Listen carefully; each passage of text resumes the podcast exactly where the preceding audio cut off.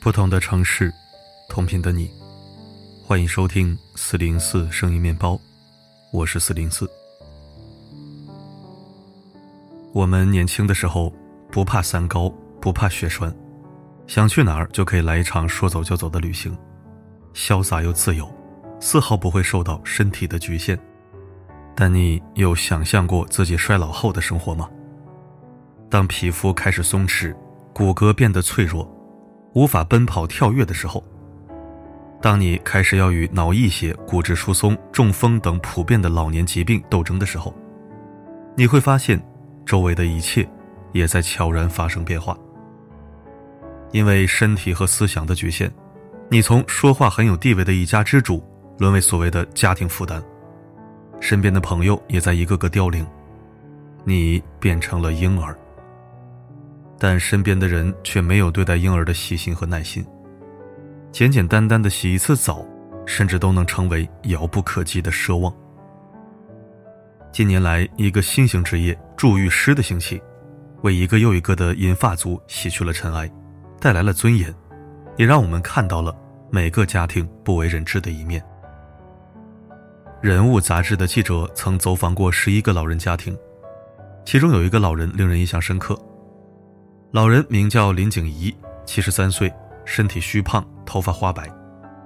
他年轻时也是一名记者，后来加入作协，成了一名作家。斑驳的墙壁上挂着林奶奶年轻时的照片，每当他看到照片的时候，眼睛里都会流露出怀念的神色。变故发生在二零一九年一月二十四日晚上，那天他突然感觉四肢发麻，浑身无力。他以为睡一觉就没事了，结果第二天醒来，浑身还是麻的厉害。经诊断，他患上了脑梗。人的衰老真的是一瞬间的事情。从那以后，林奶奶的身体状况越来越差，失去了自理能力。可她和丈夫早在十几年前就离婚了，唯一的儿子也在三年前不幸离世，只剩下她一个人活着。每天，林奶奶只能孤独地躺在床上，与苍蝇为伴。家里的钟点工每次上门送餐时，眼里都带着嫌恶，换尿不湿的动作更是粗鲁不耐。这是因为林奶奶浑身上下散发着刺鼻难闻的味道。距离上一次洗澡已经是三年了。她尝试过起床洗澡，但折腾许久，竟然连简单的翻身都做不到。有时候还会把原来的尿不湿挣脱，没人帮忙处理，尿不湿干了湿，湿了干，只能歪在床上默默流泪。他只是想让自己干干净净的活着，如此简单的愿望，却在老了后成为了奢望。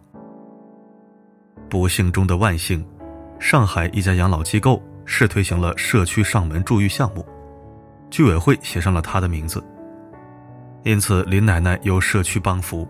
免费享受了一次四百元的上门洗澡服务。负责本次沐浴的是助浴师聂继燕和他的三个同事。一行四人带着全套设备上门来到林奶奶的家。浴缸可以拆成两节，由聂继燕和一名男助浴师抬上楼。一名护士负责拿药箱，里面装着血压表、血氧仪、棉签、理发刀。还有一名护士提着两根长长的钢管。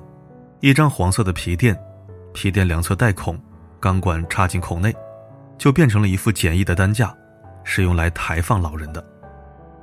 进门后，四人分头行动，各自开始了自己的工作。聂继燕和一名护士把林奶奶从床上扶起，测量血压、血氧，然后修剪头发。另外两人则负责安装浴缸、放水、做浴前工作。前期工作做完后。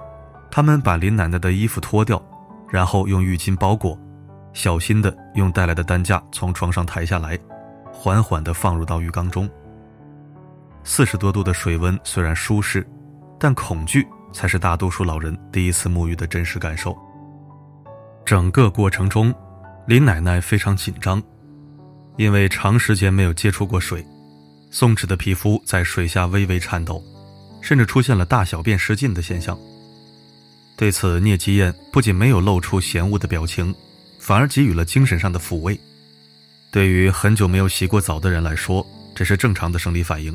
奶奶，您不要害怕，也不要紧张。当看着自己的身体被清洁干净的时候，李奶奶强忍着没让眼泪掉下来，但内心早已涕泗滂沱。对于没有自理能力的老人而言，祝玉师洗去的不仅仅是他们身上的尘埃，还洗回了他们做人的尊严。孤独、不被理解、没有自尊是很普遍的事情。从事助浴师行业多年的邹荣如此说道。一次，他遇到了一个瘦骨嶙峋的老人。他因为手术失误导致下身瘫痪，还插着尿管。子女为老人预约了洗澡服务，甚至还说了这样一句话：“我父亲身体的老人味很重，请你们把房间里的味道清除一下。”长期卧床的老人如果不定期洗澡，身上和房间就会有气味。但这种味道不是由身体内散发出来的，这是一种混杂着汗、大小便味儿和各种药的味道，而这种味道。被大家称为“老人味儿”。当邹荣团队帮老人清洁过身体后，老人味儿奇迹般的消失了。离开之前，他嘱咐老人要多吃饭。这时，老人悄悄告诉邹荣：“我不是不想吃饭，而是怕每次吃完饭身上就会留下味道，被嫌弃，给孩子们添麻烦。所以每次快速吃几口就赶紧离开。”说到这儿，老人泪水止不住的往下流。邹荣这才明白原委，但这并不是一个两个老人的故事，而是整个衰老世界的故事。和邹荣一样，李明同样也是一位助浴师。他写过一千多名老人，见过各种各样老人的身体。尽管如此，他依旧无法忘记这样一个离奇的故事。他在为一位八十二岁偏瘫老教授清洗身体时，竟意外洗出了一只壁虎的尸体。壁虎被老人压在臀腿下，李明说：“大概是家中保姆对老人的护理只停留在擦拭身体表面，所以一直没有发现。壁虎腐烂的味道也就理所当然的被认为是老人味儿。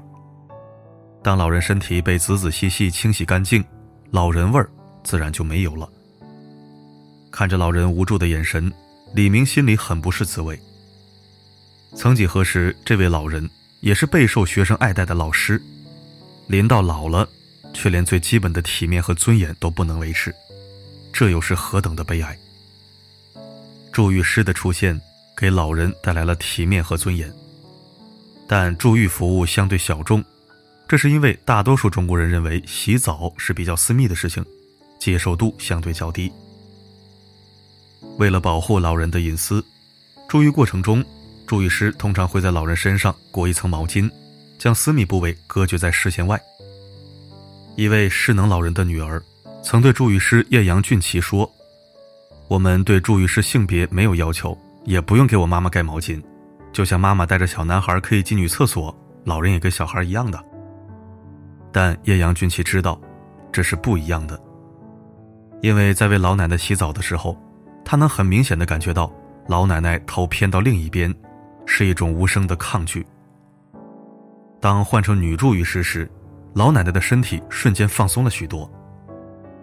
老人只是失去了自理能力，不代表心智也退化到了婴儿时期。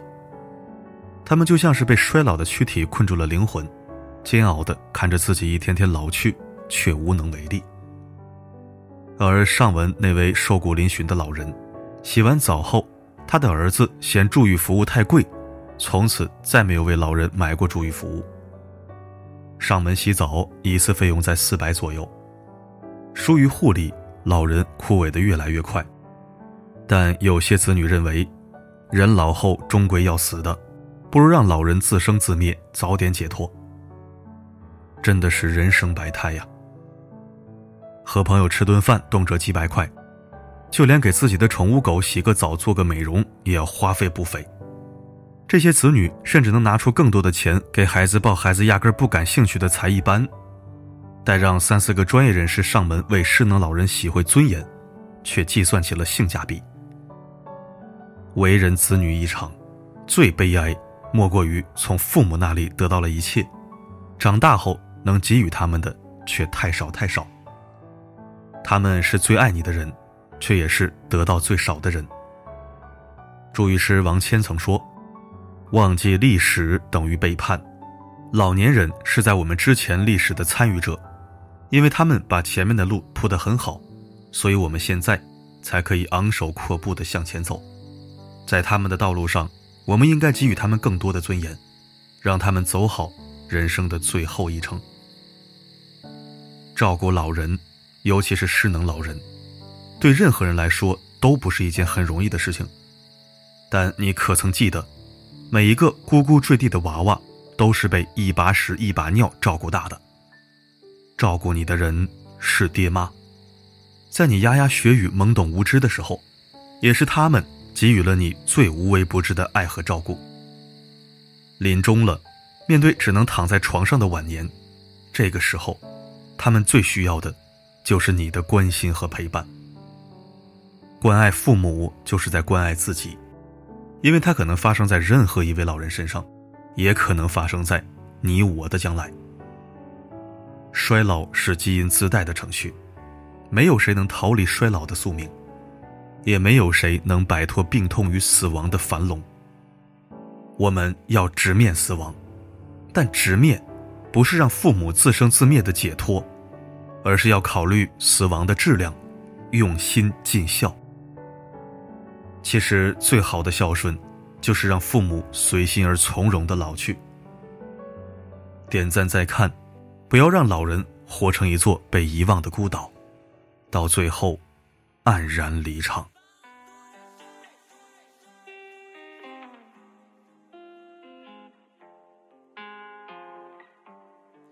倒一杯烈酒，夕阳无间，回忆断断续续，一晃几十年。没有爱人，在他身边，白了头发，也花了眼，那无所谓，那无所谓。感谢收听。有时候会想一下自己的老年，有孩子没孩子，幸不幸福？好像都是一种赌博。这些没人洗澡的老人，大多数也都是有孩子的。虽然不能以偏概全，管中窥豹。好吧，不说那些沉重话题。如果我老的不能动了，那个时候大概率已经推出合法安乐死项目了。毕竟老龄化社会一直在加剧。如果没有的话，能否在我痛苦绝望的时候，给我一枪？或者，大家一起抱团养老，互帮互助，各送一程。好了，今天的文章就到这里。我是四零四，不管发生什么，我一直都在。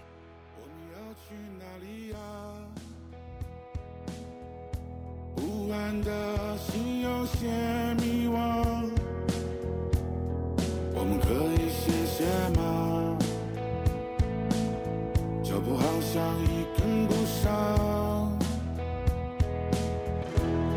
走过金色的麦田，穿过拥挤的小巷，手中收获的箩筐空无一物，又能怎样？